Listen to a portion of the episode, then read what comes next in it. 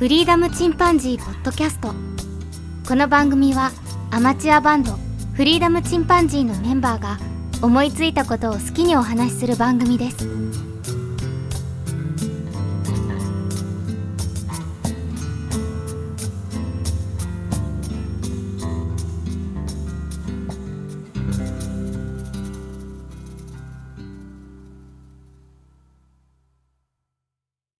さあ始まりました。フリーダムチンパンジーの佐藤です。フリーダムチンパンジーのケンです。フリーダムチンパンジーのジョン・サイクスです。あ、聞いたことあうんギタリストね。うんそうですね。めっちゃ聞いたことある。聞いたことある。もう本当でもすごいね。はいはいはいはいって。ギタリストだけで、すごいいいんじゃない？ジョンがいっぱいいるよね。たくさんいるまだまだいるよ。あ、まだまだいるんだ。そういるいる。そうなんだ。ちなみに、あの、ジョン・サイクさんはどんな活動を？まあサイクスといえばね、ホワイトスネークのギタリストだったり、あの、ブルーマーダーとかね。ああ、なるほどね。うん。懐かしめですイギリスの貴公子って呼ばれたんですけど、はいはいはい。うん。まあ、さっぱりですね、最近の活動は。あ、そうあ。最近ダメなんだ。最近、もうここ最近20年はね、うん。ここ最近えー20年結構うん音楽活動してないですね。あ、あそうとそんなに。うんもそういう人もいるくか、パタッと。個性的なギターうんと歌だったけどね。うんうんうん。ホワイトスネークはちょろっと聞いてたな。聞いてたけど分かんなかったわ。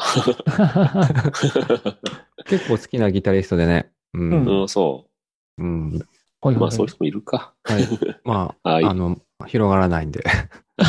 広がらんでしもうちょっとこれギタリストがいればよかったね。もうちょっと、あの、ギタリスト編ちょっと今回からやめようかな、じゃょ。もう知らねえだろうって。あ。もう、あの、わかりやすさでいくわ、まずは。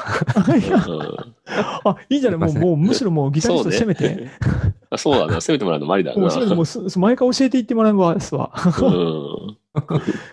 ギタリス。トジョンについて。うんうん。はい。いはい。や今回はね、ケンが言い出したトークテーマだけど、そう。あのね、二人とも映画大好きやん。うん。映画とかってほとんど見てなかったんだよね。うん。で、それで感動する映画っうん。ていうのを二人からちょっと教えてもらおうかなと思って。うん。これは涙腺崩壊映画でいいのかな？そうそうね。そういう、もう涙でも全然いいし、まあ感動なので、あの、うん自分の本当に心が揺れ動いたっていう、涙は出なくても、すっごくこれは揺れ動いたっていうやつがあったら。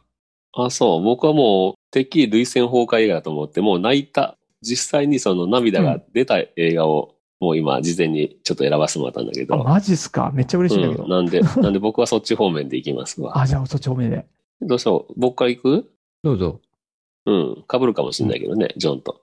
うんうんううんん。そうだね。はい。で、僕ね、ちょっと泣ける映画と思って、いろいろ思い出してみたんだけど、実際に見て泣いたかなっていうのを、うん。そう言ってやっていくと、一応あの、邦画と洋画やっぱり3つずつぐらい言いたいなと。お6つですねあ。これ長いね。これちょっと待って、これ。いやまだ長い100分超えるやつじゃないいや、え、内容言わないから15分言い切れる？うん一番大事なとこは言わないからね。サクサクっていきますよ。サクサクでじゃあおお願いします。願いします。はい。まずは邦画、邦画部門でいきます。はい。まずね、第一に、そして父になる。福山雅治主演。これ1位ですか？これいや、1位というかもううん、これ順位はなしだね。僕、3つなしで。セレクトって感じでは。うん。これはもうね、途中の写真のシーンでもう号泣なんだけど、僕、はい、もうむせび泣いちゃうね。見たことある？ちなみに。。見たよ。でもね、うん写真のシーンってどんなんだっけ？あれ？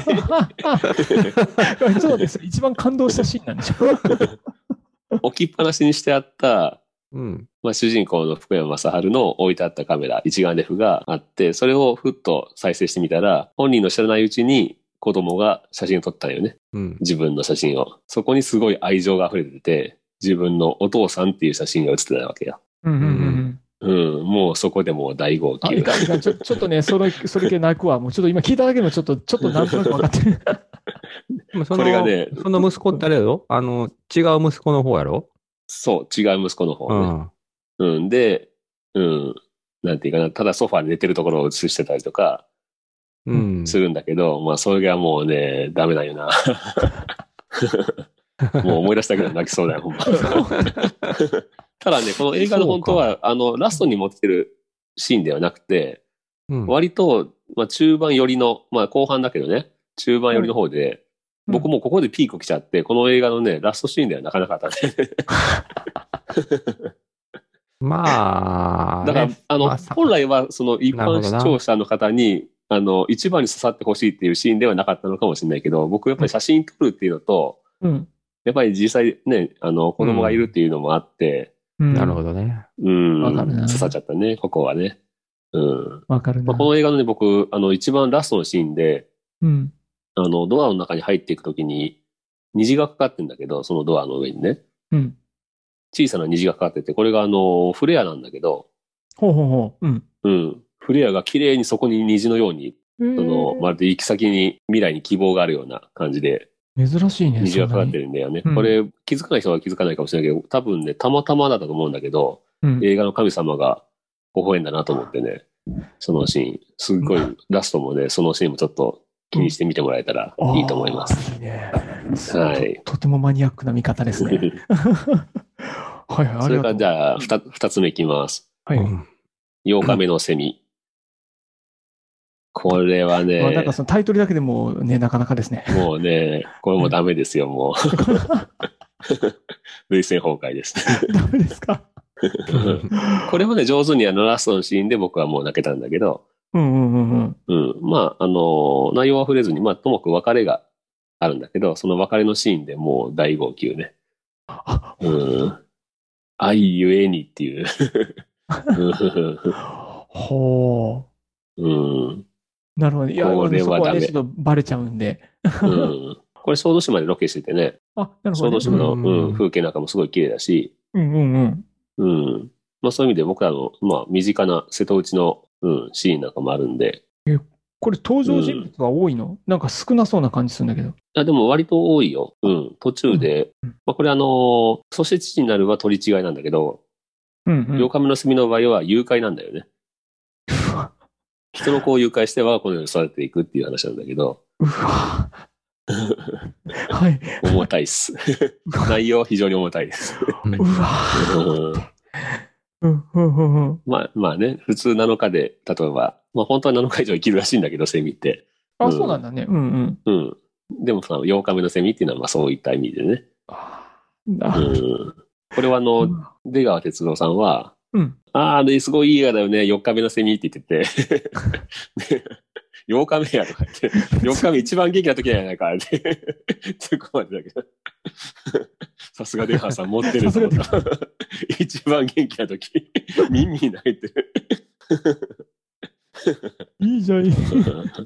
あ、なるほど。はい。8日目のセミ泣きます。はいはいはい。はい。それからね、僕のおばあちゃん。これは、榊秀夫監督で、うちの弟がね、映画音楽やってるっていうのもあって、ちょっとまあ、ひいき目なとこはあるんだけど、うん、実際映画館で見てね、観客みんなすすり泣きしてたんだよね、これね。あ、本当？うん。うん。これはね、みつるさんっていうイラストレーター、326と書いてみつるっていう人。な、え、懐かしいって怒られるかもしれないですね。懐かしいよね。うん。あの人の、うん。まあ、自伝的な感じの内容なんだけど、へえ。えっ、と、現代と昭和が行き来するみたいな感じで思い出話になってくるんだけど、うん。うんその思い出の中でおばあちゃんの話が出てくるんだけどね。うんうんうんまあ、そのおばあさんがメインで、菅井金さんが初主演されて、当時あの、世界最高齢で初主演っていうので、ギネスにも認定されたんだけど、主演なの？意外すぎるね。そう、だからずーっと脇役されてたんだよね。へえう。ん。もう亡くなってしまったけどね、菅井金さんは。うんうんうんうん。で、菅井金さんは82歳で初主演っていうことで。うん。それはすごい。うん。それはすごい。他にもね、えっと岡本健一、他ね、いろんな安倍貞夫さんとか、うん。石橋蓮司、原秀子、柳葉敏郎、寺島進、船越英一郎、桐谷健太とかね、結構うん有名な役者さんがいっぱい出てるんだけど、すごいいいね。うん。これもね、あの、単純におばあちゃんが、まあ亡くなっていく方向に行くわけよね、話が。うん。もうダメね。こういうの。亡くなるのなしだよっていう感じ。もう、そうだね。まあ、菅井金さんのね、その演技力もすごいんだけど、うん。うん、明るいおばあちゃんなんだけどね。うん。うん。そういうのあると弱いな、僕。そうだね。あの、子供を絡むのと、あの、おばあちゃん大好きなおばあちゃんのねしっていう。ねえみんな、大抵やっぱりおばあちゃんって好きじゃん。うんうんよっぽど変わったおばあちゃんじゃなければ。そうだね。僕も祖母はもう両方なくしてるからね。ああ、うそう。うん。うん。ちょっとグッとくるところありますね。はい。ちょっと番外で言うと、はい邦画ではないんだけど、韓国映画の私の頭の中の消しゴム。ああ、はい、これ、もう大号すじだけは知。ってるわ。うん。ええそんなの？うん。見て、ちゃんと見て。もう、そのね、あの、ちょっと、あ辛すぎて見たくないぐらいの感じ。いや、でもね、これはね、うん本当に希望があるんだよ、ちゃんと。映画の最後に。そうなの？うん。これはもう本当にね、上手に作られてて、ラストでちゃんとピークが来るんだよね。あ、そうなんだ。うん。へーでラストで大号泣です。あ、うん。ありがとう。じゃあ、これもちょっと、うん。了解です。人の優しさを感じる映画ですね、これ。ああ、うん。あ、今のがえっと方が変だね。うん。それからうん、じゃあ、えっ、と、洋画編でいくと、スモーク。スモーク。うんうん。うん。見たことある？これ。もう全然わかんない。もうカメラがね、すごく重要な役割を果たす映画なんだけど、うん。キャノンの AE1 が出てきます。ああ、懐かしい。え、シャッター、うんシャッター泣いてるんじゃないの？キュイッとかって。あ、泣いてはないの？泣いてないない。あ、泣いて、あ、そうか。これはね、えっと、ブルックリンのね、街角っていうので、小さなタバコ屋を営んでるっていうおじさんが主人公で、うんうん。で、10年以上ね、ずっと同じ、毎日同じ時刻に同じ場所で写真を撮影するっていうのが趣味なんだよね。うんうん。うん。で、そこにね、親友で、まあ常連客でもある人が、友達が来るんだけど、うん。その人作家なんだけどね、数年ぐらい前に、その、銀行強盗の流れ玉で奥さん亡くしてるんだよね。うん。で、仕事がもう全然手につかずで、すごい悩んでたんだけど、うん。で、ある日、タバコ屋の親父のとこに行った時に写真集を見せてもらうんだけど、うん。その毎日同じ写真を撮ってるんだけど、その中に奥さんの姿を発見するんだよね。何気なく歩いてる奥さんの写真をね。うん。うん。で、そこですごい号泣するっていうね。その、そのとこでもう、俺ももらい泣きっていう感じ。でもこれも物語の、まだ序盤というか、全然、多分、ピークに持ってくるシーンじゃないんだよね。あ、そうなんだ。なんだけど、うん。で、その AE1 のカメラがどういう経緯で実は手に入ったのかっていうのは、実はクリスマスの夜の話っていうので、うん。そこからまた話が進むんだけど、うん。うん。僕も、僕はあの場合はやっぱりその写真好きだからそこで ピーク来ちゃったっていう。はい。そういう意味では、あの、そして父になると近いんだけど、ラストはそんなに来ないみたいなね。そこでもう行っちゃった。多分、多分、だから、いや、ラストもいいんだけどね、これね。うん。うん。このラストいいのはね、あの、エンドロール流れた後に白黒でうん。流れる映像でようやくわかるっていう、うん。うん、憎い演出されてるんだけどね。あ、うんそうなんだ。あ、面白いですよね。そうそう。うん。これとてもいい映画です。じんわりと。うん、スモークです。それからね、えっと、うん Life is Beautiful。ああ、これはね。泣くよ、これは。これ、うん、笑えるけど。ね、笑えるシーンもすごくいっぱいあって、もう、あの、爆笑するシーンもあるんだけど、うん。レストランで注文を受けてもね、たまたま魚しかなくて、うん。うん、肉料理がない時に上手にアドリブでそこを切り抜けたりするんだけど、そのシーンがもうすごい爆笑でね、これもぜひ見てもらいたいんだけど、これなんかすごい。なんだけど、うんこれもう話はずっとおどけてる主人公のお父さんみたいなのがいるんだけど、そのうんおどけてるおじさんはもう終始おどけてるんだけど、うん。背景としてはすごく厳しいんだよね。あの、第二次世界大戦のナチスの弾頭っていうので、重めだね。うん、最終的には収監されちゃうんだけど、うんうん。うん、強制収容所に入れられて、それでも全然ユーモアを忘れないっていうね。うん。だからその前半分ぐらいは単に、なんていうかな、その、ただのコメディなのかなと思ったら、そのコメディが余計に悲しい方向に行くっていう。あ、そうなん。うん。で、死の瞬間までおおどけてみせるっていうね。それが、ただのユーモアじゃなくて、勇気のあるユーモアっていうかね。うん。うん。だから、どんなに過酷な状況であっても希望を捨ててはいけないと。うんう。ん。そうやって、で、ある子供をずっとそのユーモアで守り抜いていくっていうね。うん。そういう映画。これは本当にラストのところで、うわーってくるね。これ、有名よね。あらすじもなんか。いくつかあるし、あの、何回も金曜ロードショーみたいなのやってるよね。うん。これは本当に名作ですね。正直これ僕まだあの、全編通して見たことないんですけど、あそう。これね、予備知識なしで僕見たんだよね。初めて見た時は。うんう。うんん。だから、なんか面白いけど割と退屈な映画だなと思ってて、最初の方はね。うんうんうん中間ぐらいまで。うん。うん。まさかそういうラストに行くとはっていう感じだったな。あ、そうだね。うん。なるほどね。はいそういうことだ。はい。それからね、三つ目に、エンド・オブ・ザ・ワールド。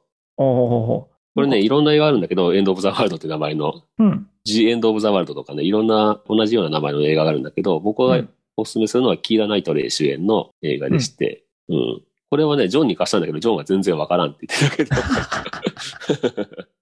ど。僕はね、大好きなんよ、これ。もう何回も見ちゃったんだけど、え、これ、これ、感動？世界が、うん、世界が終わる話なんだけど、うん。もうすぐ隕石衝突しますって、もうみんな死んじゃいますって、確定ですっていう感じになって、うん。それでも日常を送ろうとする、まあ、童貞男みたいな男がいるわけよ、主人公のね。冴えない感じの。うん。うん。で、もうみんな自暴自棄になって街で暴れたりとかうん。してる中で、キーラ・ナイトレイ、お隣さんなんだけど、うん。たまたまそのキーラ・ナイトレイと一緒に、その、暴動起きてる街から飛び出していったりしながら、うん若いキーラ・ナイトレイと、ちょっともうおじさんの主人公が、二人で、うん。ロードムービー的にね、車のいろいろ移動していくんだけど、うん。まあその中でだんだんとその、愛が芽生えていくわけよね。愛？うん。うん。愛が芽生えていくんだけど、うんもう行き先は分かってるわけよ。その、もう隕石落ちてくるっていうのはね。もうみんな 死ぬからね。うん。で、そのままラストに入っていくんだけど、その最後の最後にね、もう本当に冴えない感じだった親父がね、かっこよく見えるんよ、すごく。ほうほうほうん。で、本当に、なんていうかな、短いけど、本当に短い時間だけど、なんか一生、うん、悔いなく生きたっていう感じのラストなんだよね。う。へうん。これはね、僕もラストで泣いちゃうんだよね。え。かなりマニアックな映画だけど、うん、ぜひおすすめです、これ。ああ、そうなんだ。うん。ということで、僕のおすすめ以上です。プレゼン終了です。ありがとうございます。これ、はい。結構あれですね。アマゾンで見れそうな感じするね。ごめん、うん、絶対どれかは、うん、まあ、この中のどれかは多分見れると思うよ。なんかね、8こんだけ日目のセミと、そうね、8日目のセミって、そして父になるはね、あの、プライムで見れそうだから、ありがとう、見れそうだわ。いやー、これ嬉しいねう。ん、ぜひぜひ、類活してください。俺活するわ、ちょっとね、僕。涙は心のデトックスですからね。もうそう、ほん、ほとんど映画って言ったらね、何か、あの、ラピュタ系とか、もう、早尾さんうん。もう、学生時代に見たあの、なんだフリーダムぐらいかな、見たのは。なんかすごい古いあ覚えがないからさ、うん。嬉しいわ。うん、うん。ぜひぜひ見てください。家族で見てもいいと思う。どれもね。ああ、ちょっとね、うんちょっと重めの話題ではあるけどね。なかなか考えさせられるもんであるけどね。うん。いや、どれ、どれも、どれも大丈夫だと思うよ。あ、そうギリギリかな。あんまりちっちゃい子はわかんないかもしれないけど。だ そうね。なんかお父さんとお母さんが泣いてるみたいな。そんな感じかもしれないけどね。ありがとうございます。ちょっとまた見させていただきます。はい、ぜひぜひ。じゃあ、ジョンはどうでしょう？ん、そうやんね。うう。うんん。うん。まあ、僕はね、あの、ディープインパクトっていう映画が好きで、いいね。SF なんで、これも隕石が落ちてくる話だけど、そうだね。たまたまかぶ系はね、っ多いよね。しかも実は俺たまたま昨日見たわ。あれだ。夜。あ、久々に見ようと思って。そんな何回も見るぐらいいいんだ。うん。うん、見ちゃうね。いいよね、あれね。うんうんうんいいよ。あれはいい。どういいのかちょっとぜぜひ。うん、まあね、泣くポイントいろいろあるんだけど、うん。やっぱ最後かな。うん。あああ、そうね。最後のね、あの、うん。あもう泣きそうなんでやめとくわ。あ。そうなんだ。そんなんなに、えこれ、これ、これさ、ちょっと洋楽、洋洋楽じゃないや、洋楽したりわかんねえじゃん、それじゃ。そそれね、最後ね、あの、うん字幕版で見たんかな？吹き替え版で見たんかな？いや、字幕、字幕かな？ど,、どっちでもね、多分ね、うんあ。れは泣けると思うな。そうだよね。あ最後ね、お別れに来るんだよね。うん。生まれた子供とお母さんが、あの、うん。もうこれだけ伝えたら多分もう、いもういっぱいです。もうダメっす。あ、もうダメっすね。これ結構似た似たような映画でさ、うんあの、アルマゲドンとかインディペンデンスデイっていうのもあるんですけど。あー まあ、あれとはエンターテインメントだからな。うんそうだねディープインパクトはね、すごいシビアなんだよね。あっちはね、そう、ヒューマンドラマだよね。そう、すごくシビア。うん。いいよな。あの、親子愛とか、いろいろ愛が、いろんな形の愛があるそうだ。ね。う。うんん。いいですね。あ、いいですね。ディープインパクトますありがとうね。うん。はい。突然洋画ですよね。はい本当だ、邦画もうぶっちぎってるじゃないですか。邦画抜きですね。で了解です。え全然全然。ありがとう。はい。ディープインパクト。イエス。はい。はい。次他には？ほがほが？うん。いや、別に、洋画でもどんどん言ってよ。うーん。まあ、邦画で言うと、まあ、君の名は。泣いたのね。見させてもらったわ、ほんまあねと。感動したわ。ええ 確かに最初見た時泣いたなまあ、ちょっとね、うん今やメジャーになってしまいましたけど。そうですね、見ジャーすぎてちょっともう、うんあと内容覚えてしまったから。自分しか知。らなかった時は本当に、そうだねね。まだ公開俺もね。えーうん良かったですね。あれは良かったですねね。うん。斬新すぎたし。素晴らしかっそうか。アニメだったら僕も、魔女の宅急便がもう、鉄板で泣くけどね。た。ニシンのパイン事件でしょ？ほうきで飛ぶとこね。ほうきで飛び上がる瞬間ね。バッシュしてね。一瞬シーンとなって、ざわざわざわってきて、飛べって言って、バッシュって。あの、飛べって言った瞬間に俺、類星崩壊。ここれもタイミング多分違うと思う。違うな。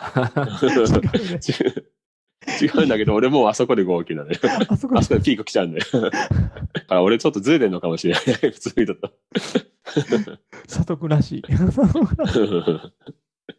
そこでね、もうその子が向かい、立ち向かった瞬間のね、うんそこでブワーってなっちゃうんだよね。うんはまあ、この世界の片隅にとかもね、泣けるし。うん、う。そうん出てくるねあ。と、コナンのね、未来少年コナンの大団円泣くエリアね、やっぱり。ああ、まあまあ、あれは、あ、いやそこまでではなかったな。あ、そう、俺、俺結構泣いたんだ、あのシーン。おーって。あうーん。かなり感情移入はしてるよね。あの、やっぱダイスがね、ダイスのセリフに俺泣けたな。うん。ちゃんと格好決めるじゃん。うん、真顔なまあんてさ。ね。最後うん、それまでブルブルしとるそう。さ、汗かいて。人生の終わりみたいな。話だなんかぜったけど、銭形刑事に似てるよね。ああ、似てる。うん。特にあの、宮崎ルパンのね、そうそうそう。そうん。まあそこはあるけども。最近ね、あの、うん。見て、まあ、泣けるというかね、うん、すごくね、あの、衝撃が走ったのがあって、ほうほこれ YouTube で見れるんだけど、うん、あの、ドミニオンっていう映像があるのよ。うん。これあの、検索してみ見てみて。ドミニオン。うん。あと、YouTube 後でいいけど、サムネイルがね、あの、牛の顔のサムネイルなんだけど、うん、まあ、英語だけど、あの、字幕、日本語出せるから、うん。本当だ、2018年。そう、これね、多分ね、うん途中でね、見るのできなくなると思うよ。あ、そんな2時に間あるわ。うんそう。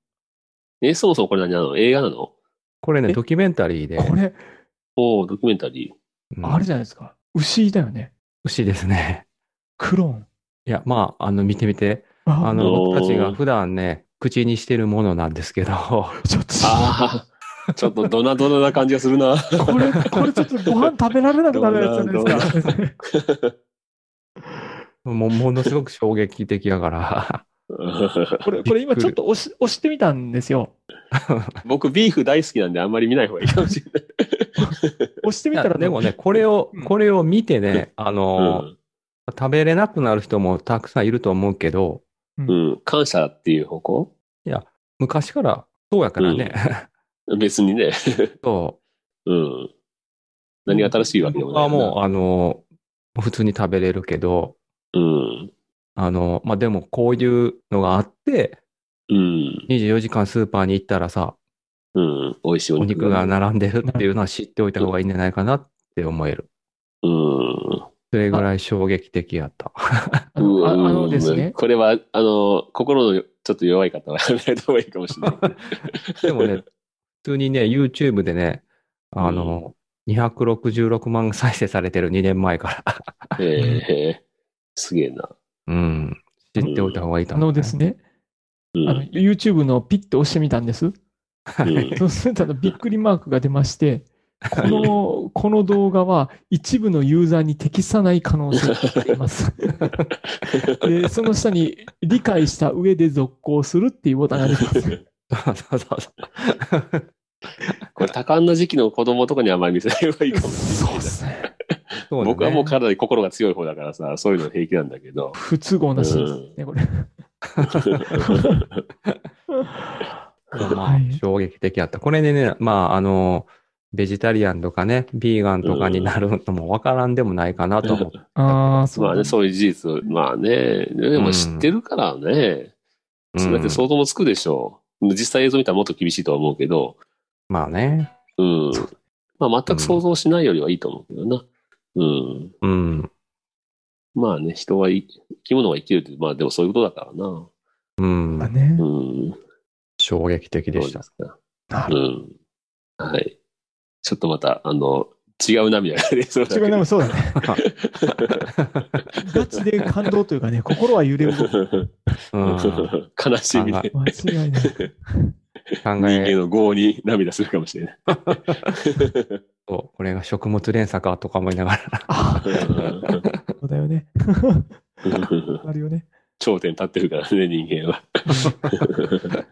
なるほどですうね。んいや、さす多分がよね。、多分、多分、剣の求めるものとは違う。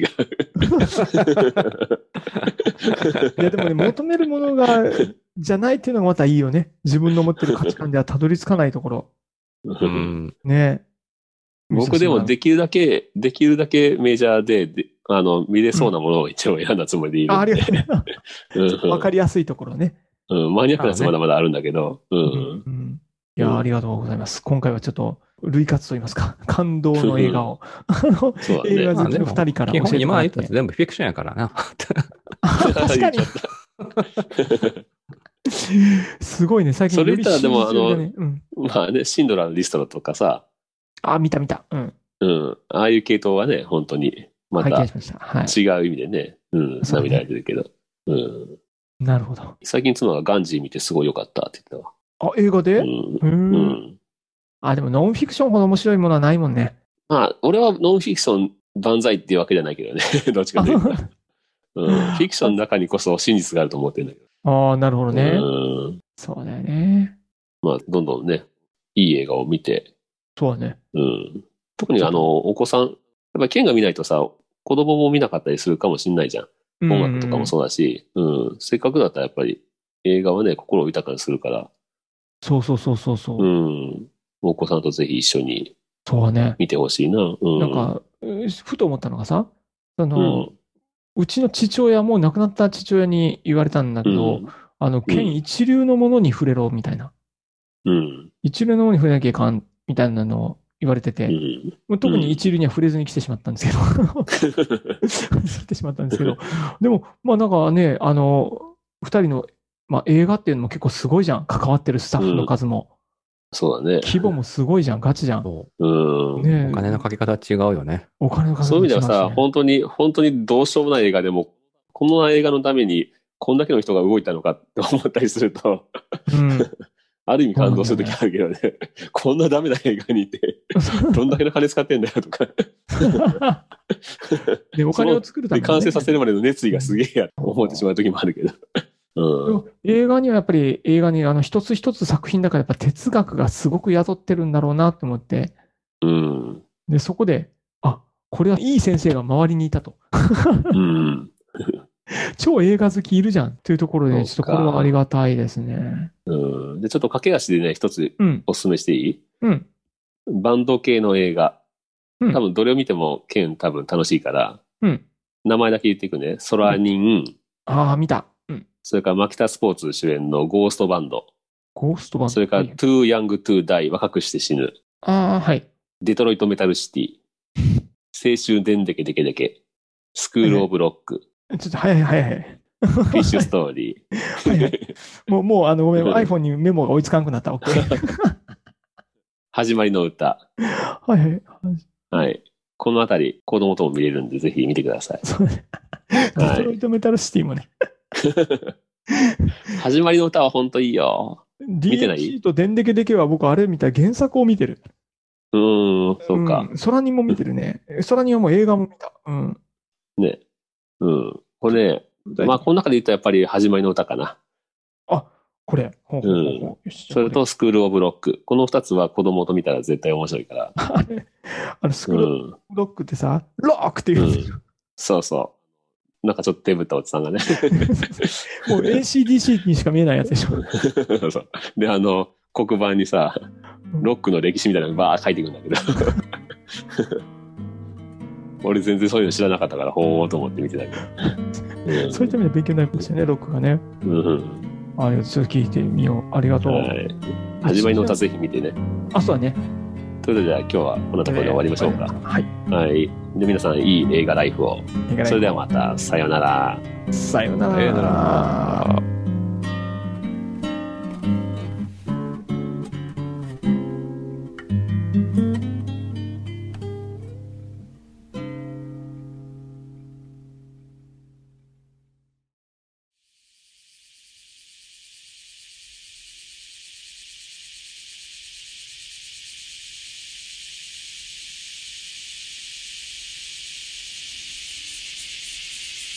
フリーダムチンパンジーポッドキャストをお聞きくださりありがとうございます。この番組ではお便りをお待ちしております。ツイッターにて、ハッシュタグにカタカナで、フリチンとつぶやいていただくか、メールアドレス、フリーダムドットチンパンジーアットマーク gmail.com、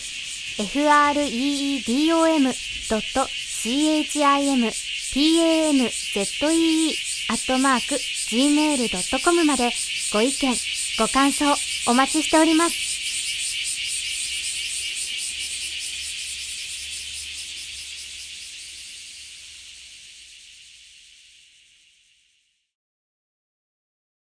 ああ、いい感じだった。あと3分で終わりだった。おー ええ感じだった、ええ感じだった。まあね。うん。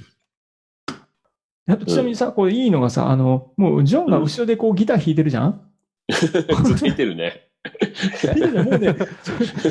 ジョン・メイヤーしてるね、ずっと。そうそう、ずっとジョン・メイヤーしてるじゃん。これね、むしろ、むしろもう全面に出したらどうかなと思ったんですよ 来年はね、やっていくわ。うん。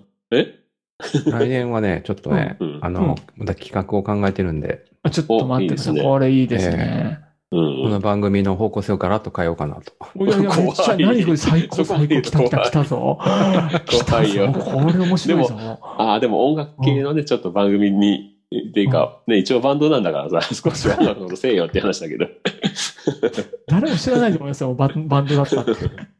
最初、最初にアマチュアバンドって言ってくださるっていう、それ、それが最後のかけらですよ。うんある意味申し訳ないよね。ずっと嘘やんね。うんあ、でも今日一応バンド系映画をねあ、ごそうです。してくれて。ご紹介したから、うん。いや、いいわ。これはまた面白くなってきたね、ジョンの新企画。はい。出しましょう。はい、はい、はい。